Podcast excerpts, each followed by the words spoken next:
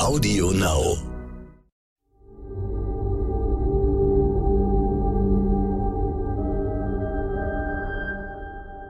Es ist Dienstag, der 25. Oktober. Hallo und herzlich willkommen zum Stern-Podcast Ukraine, die Lage mit dem Militärexperten und Politikprofessor Carlo Masala von der Bundeswehr-Universität München. Ich bin Stefan Schmitz vom Stern. Guten Morgen, Herr Masala. Einen schönen guten Morgen. Die russische Führung unterstellt ja jetzt der Ukraine, dass sie eine sogenannte schmutzige Bombe einsetzen wolle, also einen Sprengsatz, der dann radioaktives Material freisetzt. Was ist das Kalkül hinter diesem Vorwurf? Ich glaube, das ist relativ unklar. Ich glaube, also es gibt mehrere Kalküle. Das eine ist natürlich, dass die russische Föderation, das ist ja der Klassiker, ähm, eine False Flag Operation plant, die sie den Ukrainern in die Schuhe schieben will, um dann sozusagen aus ihrer Sicht legal diesen Krieg nochmal eskalieren zu lassen. Mm, es kann aber auch sein, dass es um das Stiften von Verwirrung und Chaos geht, weil wenn meine Informationen richtig sind, dann ist diese Problematik der Dirty Bomb äh, wohl nur in Gesprächen mit westeuropäischen Staaten gefallen und äh, nicht mit den USA. Da gab es ja auch Gespräche. Von daher finde ich das schon ähm, erstaunlich. Und dann gibt es noch etwas, dass äh, dieser General, der sich in Russland zu, zu Wort gemeldet hat, der über die Dirty Bomb gesprochen hat, ähm, interessanterweise sozusagen eine Dirty Bomb mit einem kleinen Nuklearsprengkopf verwechselt, was ja nicht das gleiche ist. Also eine Dirty Bomb hat, ein, hat nuklear angereichertes Material und ist keine Atombombe in dem Sinne, die auf Kernspaltung basiert. Äh, und er verwechselt da ganz einfach äh, diese Sachen, was sehr erstaunlich ist, weil er für diese Fragen eigentlich verantwortlich ist. Also ich glaube, ähm, es geht jetzt zunächst einmal äh, um Verwirrung und Chaos stiften was die Russen ja schon oft gemacht haben. Und diese Frage der Dirty Bomb ist ja auch nicht neu, sondern ist ja in diesem äh, Krieg schon mehrfach, zumindest zweimal, äh, sozusagen seitens der Russischen Föderation ins Spiel gebracht worden. Wenn Sie sagen, dass eine äh, solche Bombe möglicherweise, dass man sowas zündet und dann den Ukrainern versucht, das in die Schuhe zu schieben, eine äh, legitime Eskalation der Russen ermöglichen würde, diese Eskalation wäre ja dann mit einer klassischen Nuklearwaffe, denn die werden ja keine Dirty Bomb einsetzen, sondern die setzen dann eine taktische Atomwaffe ein, oder? Ähm, das wäre eine Möglichkeit. Das muss zwingendermaßen nicht gegeben sein. Ich will nur mal darauf hinweisen, dass wenn ich sage legitim, aus der russischen Perspektive legitim, ne? also nicht sozusagen international legitim. Also natürlich wäre äh, die Nuklearwaffe ähm, eine Möglichkeit, aber es wäre auch, je nachdem, wo so etwas zum Einsatz kommt, wäre es natürlich auch ein guter Vorwand, ich sage jetzt mal, den Staudamm zu sprengen, um ähm, Herson zu überfluten. Jetzt klingt ja die Kombination von Bombe und Radioaktiv immer extrem bedrohlich. Das ist ja was, was irgendwie Angst auslöst. Aber wie groß ist denn die tatsächliche Gefahr, die von einem solchen mit irgendwie strahlendem Material versetzten Sprengsatz ausgehen würde? Das kommt darauf an, wie viel äh, drin wäre. Aber es würde natürlich äh, sozusagen eine gewisse Menge von ähm, Gebiet, in dem sie gezündet wird, äh, verstrahlen. Natürlich.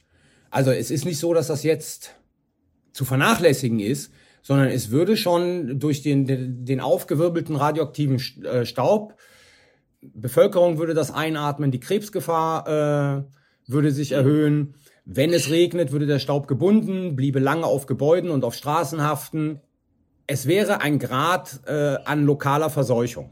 Wir haben ja die äh, letzten Wochen oft darüber gesprochen, was eine mögliche Reaktion des Westens auf den Einsatz einer Nuklearwaffe durch Russland wäre.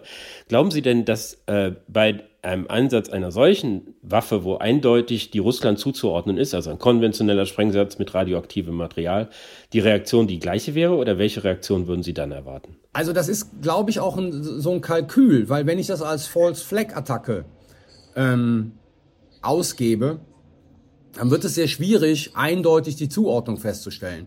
Das heißt, es würde lange dauern, bis man möglicherweise harte Beweise dafür hat, äh, dass es doch die russische Föderation war. Ähm, denken Sie an, an MH70, also das abgeschossene Flugzeug, ähm, wo ja bis heute ein Großteil von Menschen aufgrund der russischen Propaganda glaubt, dass das nicht von Russland abgeschossen wurde. Also es würde es dem Westen schwer machen zu reagieren und es würde, es würde Zeit in, ins Land streichen, bis man äh, reagieren könnte, weil man erstmal harte Beweise braucht. Die müsste man dann öffentlich präsentieren, was wiederum natürlich äh, diejenigen, die den Geheimdiensten zuarbeiten, Probleme bereiten würde, weil man muss ja dafür sorgen, dass die, die Quellen geschützt bleiben. Also es würde eine Reaktion erheblich erschweren.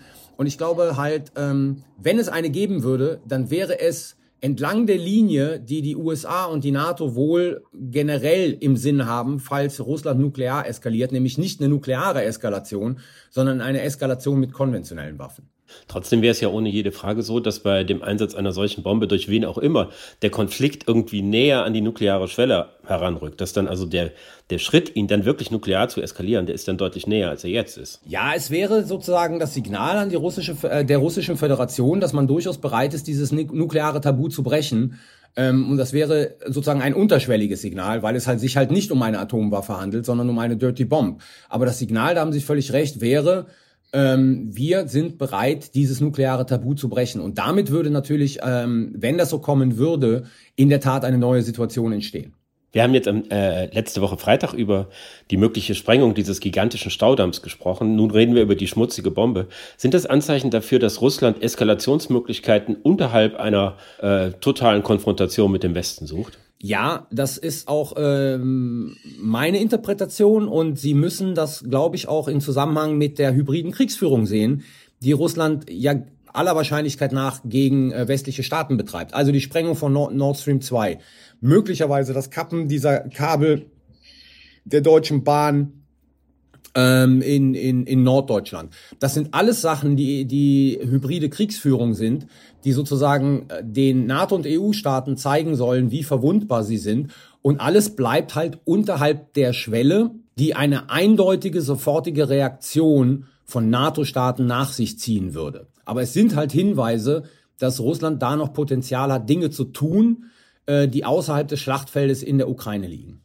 Wenn man sich jetzt fragt, wo denn eine solche Eskalation auf dem Schlachtfeld in der Ukraine zu erwarten ist, dann kommt man ja schnell auf die, auf die Großstadt Cherson, die äh, gerade unter massivem Druck der ukrainischen Streitkräfte steht.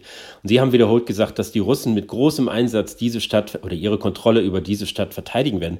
Können Sie sich vorstellen, dass Sie sie auch einfach zerstören würden? Also ich kann mir sehr gut vorstellen, dass ab einer gewissen Situation, in der es klar ist, dass letzten Endes diese Stadt aus der Perspektive der russischen Föderation nicht zu halten ist, ähm, die russische Föderation durchaus bereit ist, diesen Damm zu sprengen, um diese Stadt zu vernichten. Weil es ja natürlich dann auch Nebeneffekte erzeugt. Also was ja oftmals in der Diskussion ähm, nicht sehr klar ist, ähm, ohne diesen Damm würde das äh, Kernkraftwerk Saporischschja nicht mehr mit Kühlwasser versorgt werden. Also was die Situation um Saporischschja natürlich nochmal dramatisch verschlimmern würde. Ähm, aber ja, es würde in die Strategie der russischen Kriegsführung passen, ähm, in dem Moment, in dem diese Stadt aus russischer Perspektive nicht zu halten ist, sie dem Erdboden gleichzumachen. Das könnte würde ja auch erklären, warum die russischen Vertreter jetzt so energisch darauf drängen, dass die Stadt evakuiert wird. Das ist unter anderem ein Teil, aber wir bekommen halt auch Informationen, dass ähm, die sind relativ unklar. Ähm, auf der einen Seite heißt es, sie ziehen ihre professionellen Kämpfer da raus. Auf der anderen Seite heißt es, das ist im Prinzip so eine ähm, Aktion, in, mit der sie täuschen wollen. Und letzten Endes sozusagen befestigen sie ihre Stellungen in Herson. Also es ist nicht so ganz klar, sozusagen, wer sich seitens der russischen Armee in Herson gerade aufhält. Ob ich sage jetzt mal nur die Freiwilligen und die weniger gut trainierten und ausgebildeten Soldaten oder die eher professionellen Kämpfer.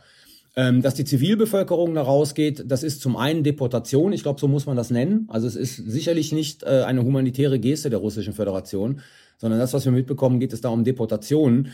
Aber ja, es würde natürlich auch aus russischer Perspektive dann die internationale Kritik möglicherweise minimieren, wenn sie da nicht Zivilisten drin lassen und den Staudamm sprengen und dann jede Menge Zivilisten dabei äh, dann auch noch ums Leben kommen.